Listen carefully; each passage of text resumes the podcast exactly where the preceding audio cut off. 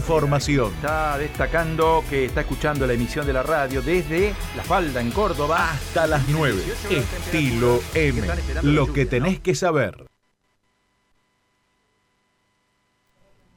Matías. Bien, Carlos, actualizamos el contacto para seguir hablando de episodios de inseguridad en la ciudad. Llegamos con el móvil de la radio a una de las eh, avenidas, de los centros comerciales a cielo abierto más grandes y más importantes que tiene la ciudad. Estamos hablando de Aristóbulo del Valle. Estamos justamente en Aristóbulo, entre Pedro de Vega y Gorostiaga. Aquí hay un comercio eh, de ropa deportiva que en la madrugada de hoy fue vandalizado. Con la misma metodología que venimos narrando día a día. Delincuentes explotan, eh, estallan la vidriera, los vidrios templados eh, con lo que tienen al alcance de la mano, en este caso un adoquín, bueno, ingresan al lugar y en pocos minutos se llevan lo que tienen al alcance de la mano, prendas de vestir. En este caso, en este caso, la policía llegó rápido.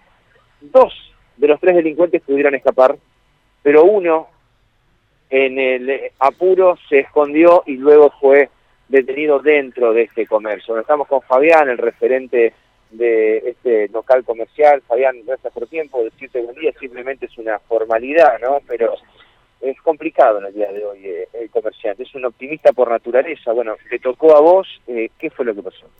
Eh, bueno, la típica, lo que pasa habitualmente y nos viene pasando eh, una o dos veces al mes en los locales.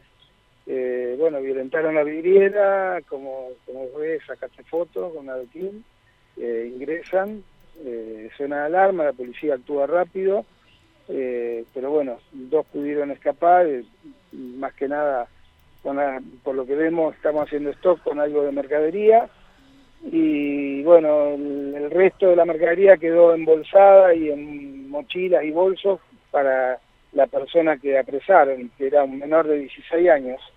Y bueno, violentaron los DVR, las computadoras, bueno, hicieron un desastre mayúsculo que es lo que más nos va a costar, porque bueno, lo otro eh, se recupera no, pero bueno, el, el tema es eh, venir a las 5 de la mañana, estar, llamar vidriero, herrero, bueno, todo lo que conlleva este episodio. Fabián, se entiende que a esa hora de la madrugada no, no circula gente por la calle, pero es una avenida comercial iluminada, iluminación LED, cámaras por doquier, tenemos cámaras a menos de 50 metros, digo, así todo te roban igual, digamos, ¿cómo, cómo, seguís?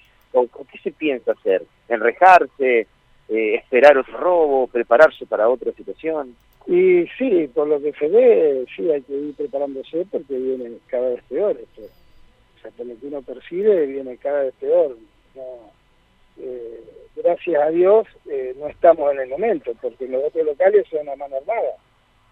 Y es complicado, los chicos tienen miedo de trabajar, eh, están asustados. Así que bueno, es complejo el tema.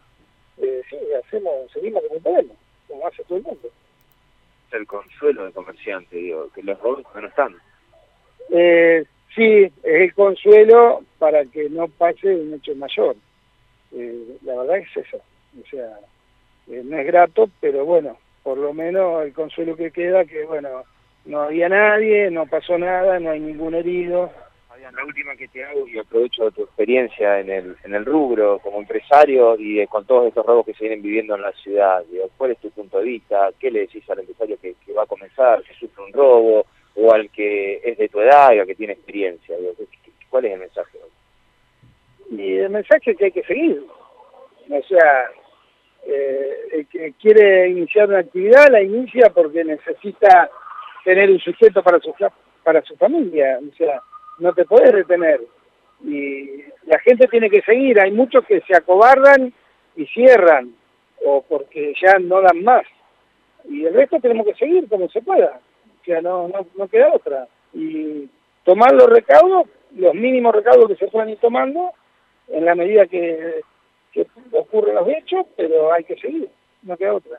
Gracias, Fabián. Gracias a vos. La palabra de Fabián, referente de este comercio ubicado, eh, repito, en Avenida Aristóbulo del Valle, al 6100, entre Gorostiaga y Pedro de Vega. Delincuentes, eh, con la metodología que venimos narrando en los últimos días, explotaron el vidrio templado, la vidriera de este comercio de ropa deportiva con un adoquín, ingresaron, eran tres, no sé si se percataron del detalle, dos se fueron, uno quedó dentro escondido con toda la mercadería presta para, para escaparse. 16 años el detenido que fue trasladado. Bueno, las conclusiones las podrán sacar ustedes, Carlos. Eh, ¿Cuánto puede llegar a estar detenido este joven de 16 años? Sí, no puede estar detenido. El juez este, hace la identificación, comunica a los padres y tiene que dejarlo en libertad. La ley establece eso. Eh, no hay no hay chance de que quede detenido, ¿no? Pero seguimos hablando de episodios de inseguridad de la mano de la impunidad, ¿no? Eh, en este caso, alarma, en este caso en una avenida comercial, en este caso cámaras de seguridad a 50 metros, en este caso iluminación LED en toda esa avenida cielo abierto, bueno, y en definitiva esta situación, ¿no?